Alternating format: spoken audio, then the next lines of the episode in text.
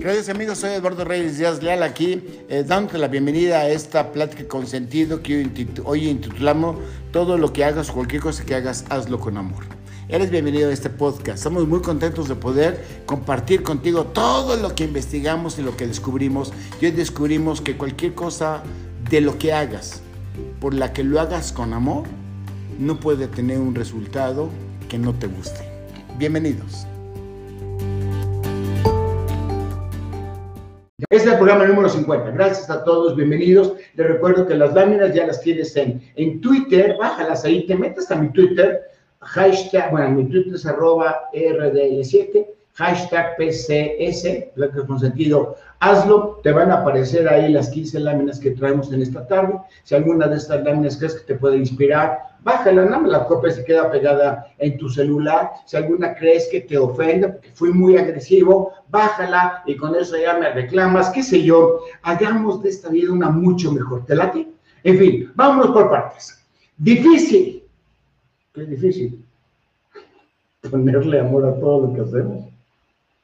A la escuela, me va a decir Andy, mi hijo, Andy está estudiando. ¿Qué es que le ponga amor a lo que estoy haciendo? ¿Sabes lo que está estudiando por por videoconferencia, levantarse a las 5 de las 7, a las 5 de las 7 y a las 7 estar peinado. Si puedes una guerra de béisbol, ¿por qué te haces?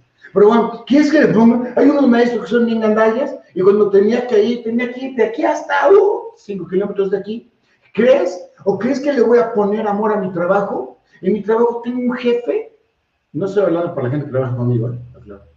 Tengo un jefe insoportable, o jefa, acuérdate que no discriminamos hombre o jefa, insoportables. Unos compañeros que me bulean, unos cuates que son bien mediocres. ¿Crees que le voy a poner amor a ese mm, trabajo? ¿O quieres que le ponga a las relaciones? ¿No? Como que el chiste que les había contado. Hijo, ya levántate, son las 11 de la mañana. No, ve a la iglesia, hijo. No quiero ir porque hay mucha gente que odio y que ellos me odian. Que vayas a la iglesia, tienes 40 años y tú eres el padre de la iglesia. Las relaciones. ¿Crees que es gente que me odia o que no me cae muy bien? Aquí ya se rieron con mi chiste, eso ya es bueno. Estamos en vivo y a todo color. El ejercicio. Nosotros damos gimnasio aquí. ¿Qué trabajo cuesta? Y mira, debe estar aquí en la línea el instructor, súper buena persona, Ángel López, pero Ángel, de verdad, harás mucho corazón, amas a Dios, pero qué difícil es tenerte como entrenador en el gimnasio o en la religión. Cuando voy a la iglesia y veo tantos hipócritas, cuando se supone que todos son bien santos adentro y afuera son unos gandallas. ¿Crees que le voy a poner el corazón? ¿Crees que si alguien me dice lee la Biblia, le voy a poner el corazón a la Biblia? ¿O a la música? Aquí atrás hoy quise poner el piano. Ya me preguntaba Sandra, Sandra Bello, que si tocaba el piano. Por supuesto que sí, mira. Está re fácil. ¿Tú crees que voy a tocar el piano, sobre todo cuando el, el piano es más celoso que no se quiere?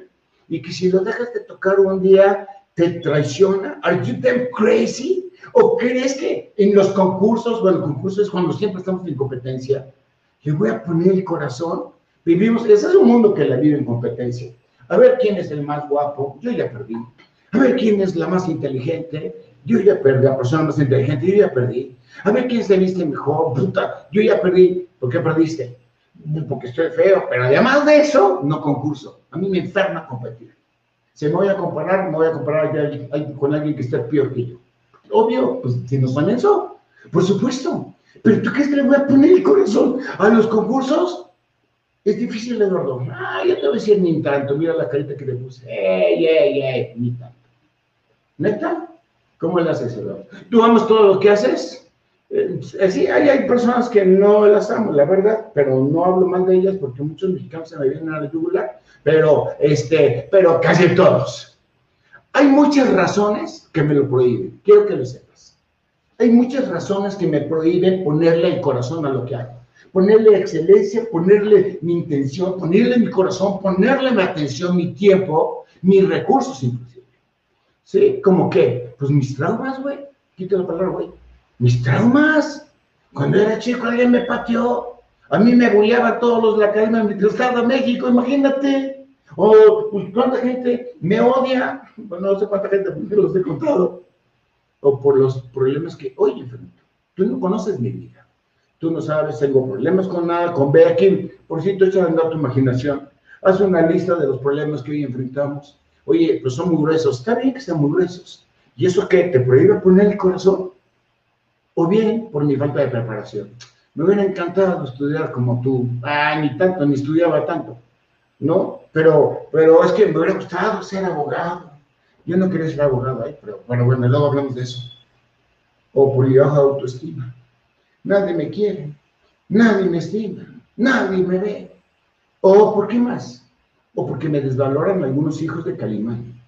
No me valoran, no me valoran lo que yo valgo. ¿Ok? Por mi mala suerte. Me hubiera encantado hacer las cosas bien. O me hubiera encantado que me fuera todo bien en la vida. O por mi familia, que es disfuncional. Ah, quiero aclarar, nada de esto es confesión, ¿eh? Solamente son probabilidades que la vida nos presenta.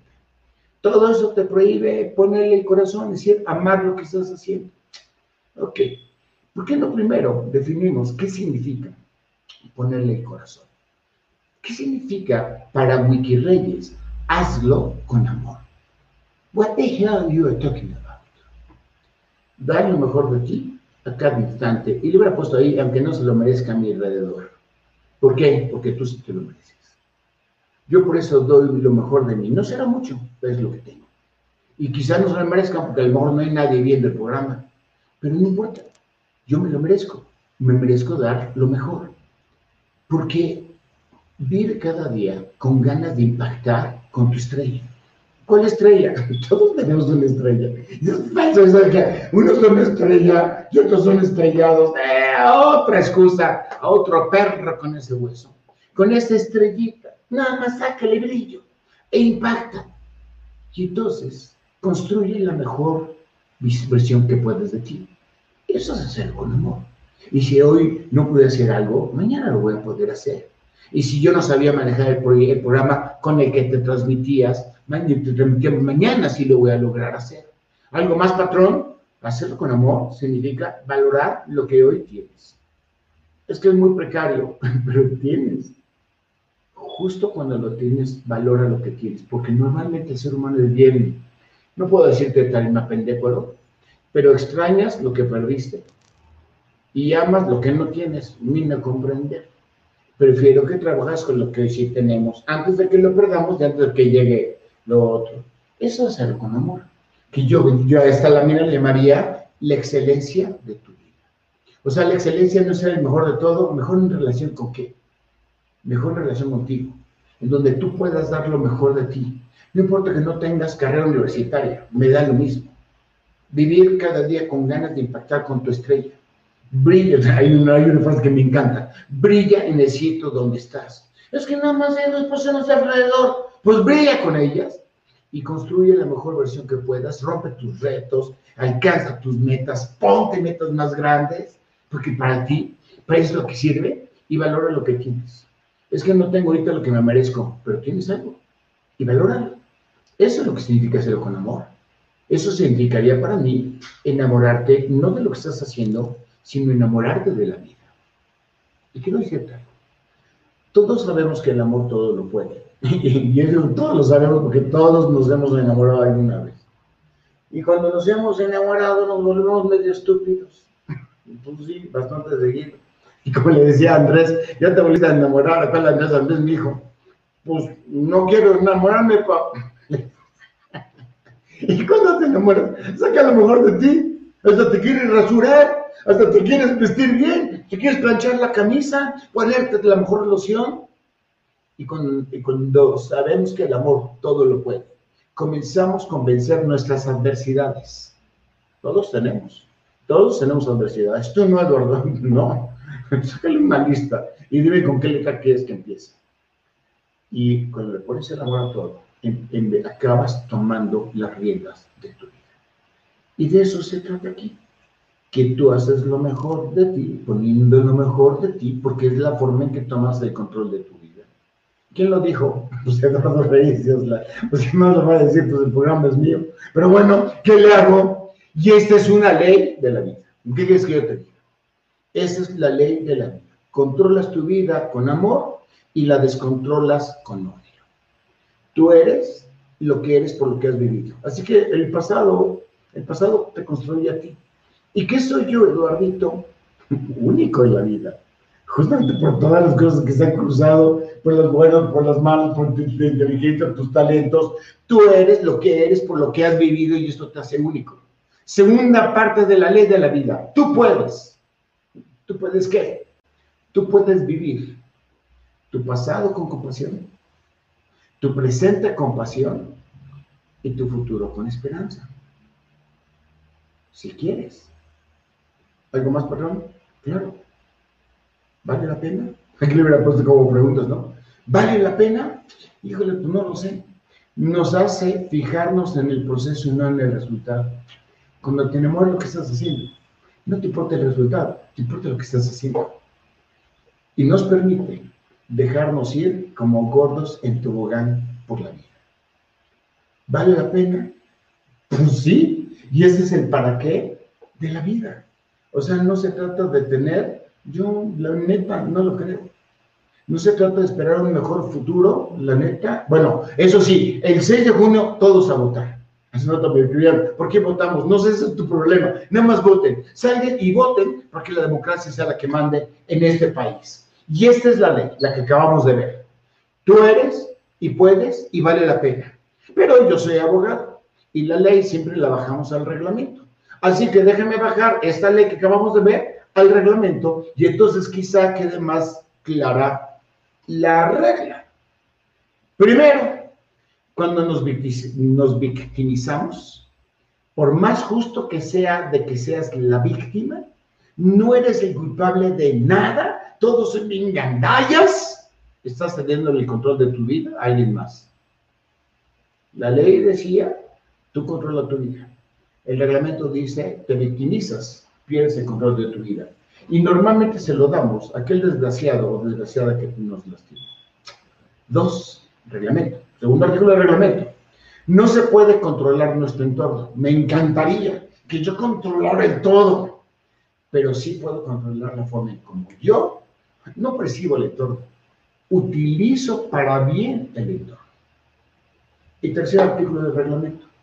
Cada día, sin ser victoriosos, es un día que desperdicias. Lo contrario de victimización se llama victoria. ¿Ok?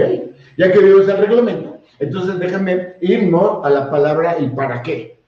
Pero antes del para qué, tengo que definir varias cosas importantes definamos el por qué nacimos o nacemos. Aquí le habla mi hermana, que también, yo amo a todos mis hermanos, vamos a saludar a Ricky, a Jan, a toda la prole, otra vez a Minita, que hoy no está aquí, está en Cuernavaca con José Manuel, a Elsa Laura, que está aquí en dónde, a Patti, Irma Potés, que se llama a mi papi y a mi mami, que sé que están mucho mejor. Les vamos a saludar a ellos a toda la prole, y a todos mis hermanos del alma, que son ustedes. Me va a decir, ¿quién sabe que si se dice nacimos o nacemos? Y me va a decir eso. Nada más que yo le estoy hablando de que está vivo ahorita, así que es el que ya nació. Si fuera de la humanidad, yo diría que nacemos, es un genérico. Pero definamos por qué nacimos. ¿Para qué nací Eduardo Reyes? Para ejercer tu libertad y decidas tú qué quieres ser en la vida. Ese es el gran regalo de Dios. El libre albedrío porque decidas qué quieres tú ser con tu vida. Esto es la base de todo lo demás. Ya decidiste ser y entonces tienes una capacidad limitada o no limitada de disfrutar el universo, que me, encanta, tomado, tomado de la mano del Creador. Nacimos para usar y hacer crecer nuestros talentos. 700 talentos son los que podemos desarrollar. Yo llevo dos, pero no importa. Y construir un mundo mejor. Y ese es el ciclo de la vida. Así me hubiera dicho el Rey León. Ah, ese es el ciclo de la vida. Me parece que sí. Si alguno de esos quiere esta lámina, bájala de Twitter, arroba RDL7. Las hice por ustedes. No les vuelvo a repetir, creo que nunca más. Ok. Ahora sí. Tú lo dices, Eduardo, porque te ha ido re bien. Bueno, déjame platicarte, me voy a meter un poquitito en mi caso. No me encanta mucho hablar de mí. De hecho, no me gusta a mí mucho mi pasado, pero hoy me voy a meter, porque lo necesito. Primero, nací en un hogar hermoso de dinero. No, pero ¿qué bueno, le importa? Mis papás chambearon durísimo por nosotros, mi mami administraba con la chancla de oro, esa chancla, qué miedo daba. A mí no, es la verdad. Pero estaba mi papi, esa chancla. ¿Por qué me daba miedo la chancla, ma? Te, te voy a confesar. Porque del otro lado de la chancla decía, le voy a decir a tu papá. Eso es lo que me daba miedo. No todo lo demás. Pero un hogar hermoso. Yo no sé si me faltaba o no, pues yo no conocí las langostas, así que no las necesitaba. Y es cierto, muy bendecido con mi familia, con mi papá, con mi mamá, con mis cinco hermanos. Uno de los seis somos adoptados, pero no voy a decir quién es, no importa, en un hogar precioso. Segundo, estudié lo que no quería. Tú no lo sabes de mí, pero mi primera carrera se llama Relaciones Internacionales. Mi papá me llevó todos los folletos, me dijo, tienes que estudiar en UNAM, era todo lo que tenía opción, lo cual no me molesta. Y entonces empecé a agarrar todos los folletos de todas las carreras, me acuerdo, hijo, no quiero, no quiero, no quiero, no quiero, no quiero, no quiero, otra vez, no quiero, y así como en mi época. La última carta fue Relaciones Interplanetarias. 7.9 de calificación al final, y eso porque UNAM todos pasan, la verdad, con un poquitito de ganas. Pero no estudié lo que no quería. Pero bueno, tomé una decisión en mi vida. No quería tener jefes. Fui al Instituto Mexicano de Comercio Exterior me entrevistaron, dijeron que me contrataban, chido. Yo salí y dije, no, yo no quiero tener jefes. ¿Y qué quieres hacer? Me dijo mi papá, no sé, pero lo único que sí sé es que no quiero tener jefes. Imagínate qué triste vida, que no sabes qué quieres, excepto que, no, que sí sabes lo que no quieres. Puta, qué difícil. ¿Y qué crees que tomé la decisión? Hijo, es una decisión que no sé si ya me arrepentí o no, pues ya no importa. Puse una empresa. Sin dinero, no importa. Vaya reto. No tienes, no tienes idea todo lo que he sufrido. Toda la cantidad de meses que han pasado, de muchos años, creo que todos los meses sufro por la nómina. Creo que todo. ¿Por qué no me contraté? ¿Por qué no me contraté en esto, mi canal de comercio exterior? Pero si tú dices, no, bueno, bueno, pero pusiste una empresa. No sabes lo que es ser empresario. Te lo juro que no sabes qué es ser empresario. Me, preguntaba el otro día, claro, Carolina Tene, que le mando saludar, este, me preguntaba, ¿cuál es la principal función del director general de una empresa? Dije, tomar decisiones. A veces las tomo sin información, así como medio información, a veces bien informado, pero no te dedicas a tomar decisiones. Y tú me la decisión la, tomaste mal, bolas. Tú te tragas tu pastelito. Pudiste haber sido empleado, haber sido empleado. Igual ahorita ya sería presidente de la República. Ya ves que no se necesita mucho, pues Es broma, es broma, es broma. Vaya reto. Bueno, bueno, pero tienes empresa. Sí, papito chulo pero hago exactamente lo que no quería hacer. no quería ser abogado, estudié relaciones internacionales, como no me servía mucho para mi carrera, para mi trabajo, estudié luego negocios internacionales. Y sí me servía para lo que hacía, pero no era completo, entonces tuve que estudiar derecho. Y entonces estudié derecho, primero en Estados Unidos, eh, en Estados Unidos México, y después tuve que revalidar en la Universidad Madero y no me gustaba estudiar. ¿Cuántos saqué yo de calificación de promedio en relaciones? 7.9. Mis papás no lo sabían, ellos creían que yo era muy abusado, pero realmente era un burro de primera. Y entonces yo creo que Dios me castigó de, ah, ¿no te gusta estudiar, papito? Pues órale, a estudiar. Y ahí me tienes. Y todavía en el año 2000 tengo la gran bendición, y es que voy a molestar aquí a mi amigo Pato, el Conejo Díaz, porque tuve la bendición de haber sido aceptado en Harvard. Y Harvard fue a tomar un supercurso de despachos y me dijeron, lo que estás haciendo apesta. Dije, no me digas. O sea, tanto tiempo de esfuerzo y me criticaron el despacho. Me dijeron que lo estaba haciendo perfectamente mal, pero bueno, regresar en el avión, pues ahora lo tengo que hacer bien. Y hago exactamente lo que no quería. No quería ser abogado, soy abogado. No me gusta, no me gustaba, yo no sé si decir, hablar en público, hablo en público. No me gustaba dirigir a la gente, dirijo a la gente. Me enferma administrar, administro. O sea, yo ya no le quiero pedir nada a Dios. Porque le digo, Señor, no me vais a dar eso y bolas, me lo va a dar. Ya lo conozco. ¿Y sabes qué es lo peor de todo? Me dice Mari, hola Mari. Me dice Mari, ¿qué es lo peor? Lo peor es que lo que quería, lo que amo hacer, lo hago muy poco. ¿Qué es negociar? Negociar no, amo negociar. Amo sentarme contigo, negociar y hacer que me compres un algo o que tú vendas un algo. Y eso lo hago, la verdad, muy poco. Bueno, lo hago diario porque todos los días negociamos, pero ir a comprar o vender una empresa, creo que lo he hecho cuatro veces en mi vida. ¿Y sabes qué he aprendido de mi caso? Más este, posiblemente tu Escobar. Tu caso, vaya caso que trae esta aquí. Bueno, cuando menos he aprendido en mi caso. He aprendido, haz planes y Dios se ríe. Entonces me escribió hoy una, una niña que me dijo, yo quería poner un changarro, acaba de poner un changarro. Puso una cafetería allá en Colima que se llama Melate. No me quiero decir cuánto cuesta el café que me tomar allá, pero bueno, ni modo. ¿A dónde me lo va a decir? Ella este, me dijo, haz planes y Dios se ríe. Sí, cierto. Tienes toda la razón, Jessica Rojas. Segunda cosa he aprendido. Los problemas son en la escuela. Claro, eso está chidísimo. O sea que los problemas de los problemas aprendes, pues es lo único para decir, porque ni que fuera yo bien baboso para que los problemas me hundieran. Tercera cosa que he aprendido, los retos son esperanza y la forma de montañas.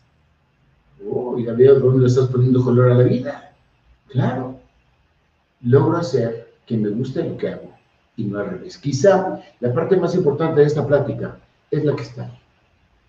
Tu misión, así le decía yo a Tom Cruise, y mira que funcionó.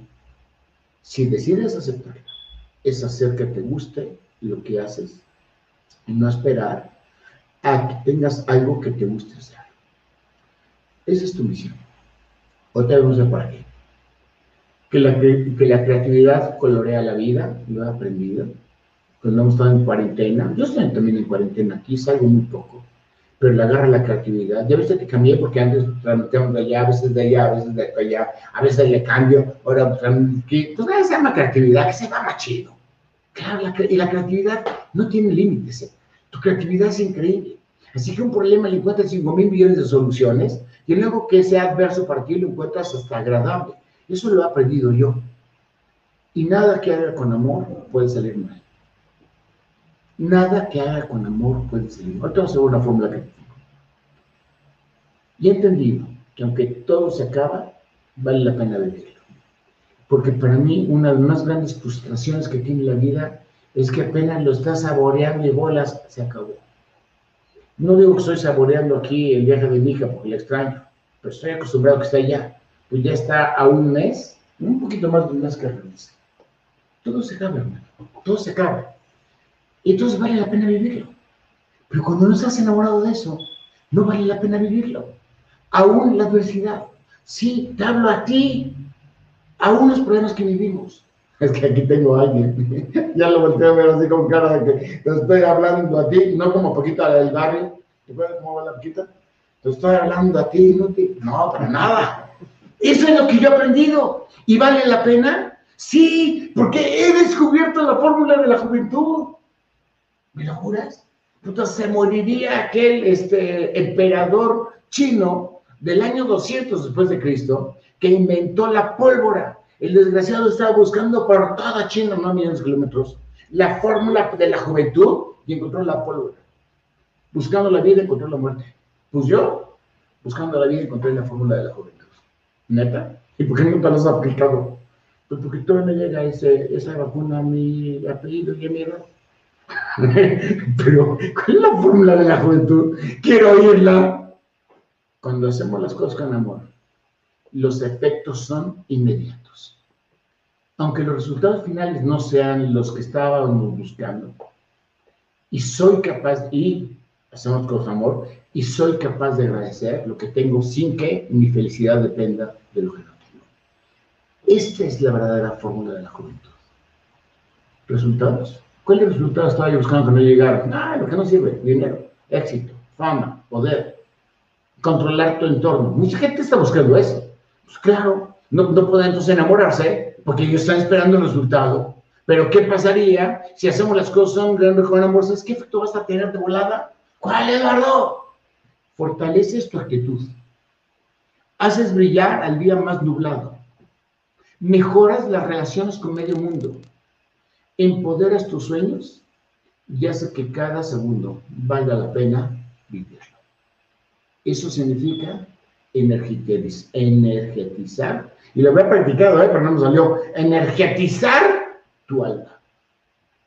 Porque acuérdate que la edad se lleva en la actitud, no en los años, ni en las arrugas, ni en que puedas o no puedas caminar.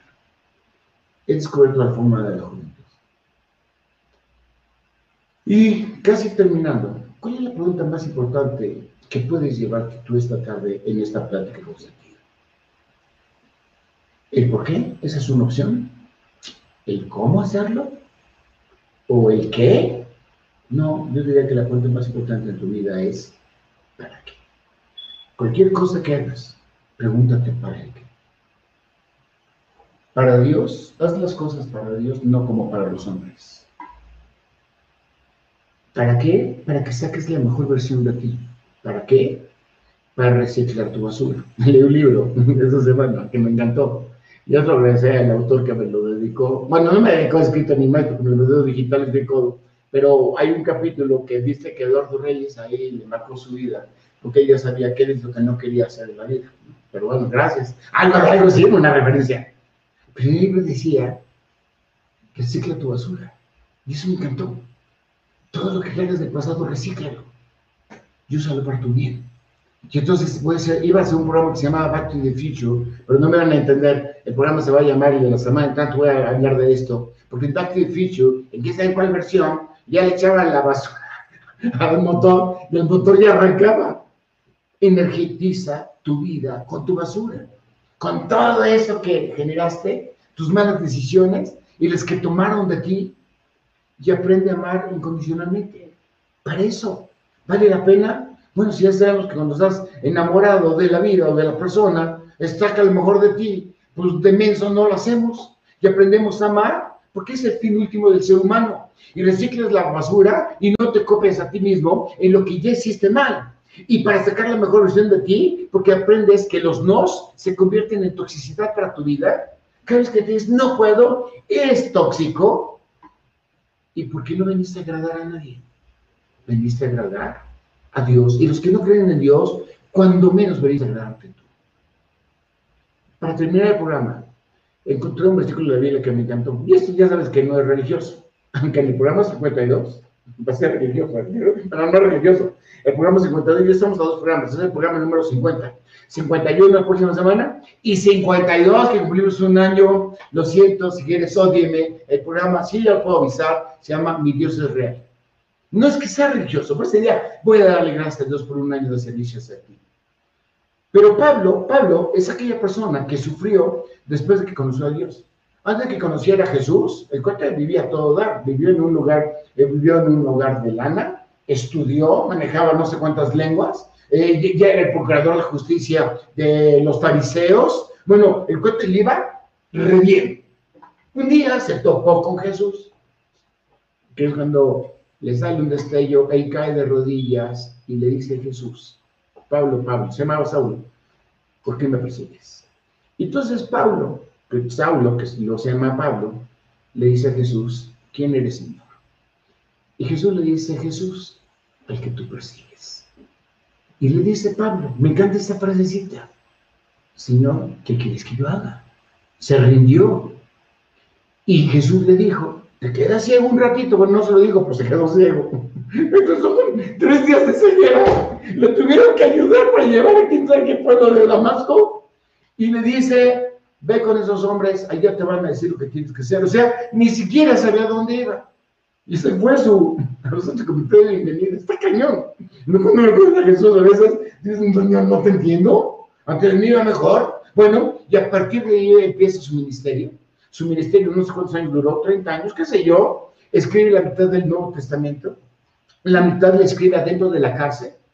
La otra mitad, yo creo que le iba mejor en la cárcel que fuera porque lo apedraban, lo golpeaban, lo sacaban del pueblo, le escupían, le decían, pero empezaban como si fueran en el cine, ya te dicen de mil cosas. Y Pablo se mantuvo escribiendo cartas a mil personas, la carta de los romanos, de los filisteos, de los filipenses, etcétera, etcétera. Yo me preguntaba, ¿cómo puedes aguantar, Pablito chulo? ¿Cómo puedes aguantar tanto eso? Y Pablo, si viviera ahorita mi porque estoy enamorado de Jesús.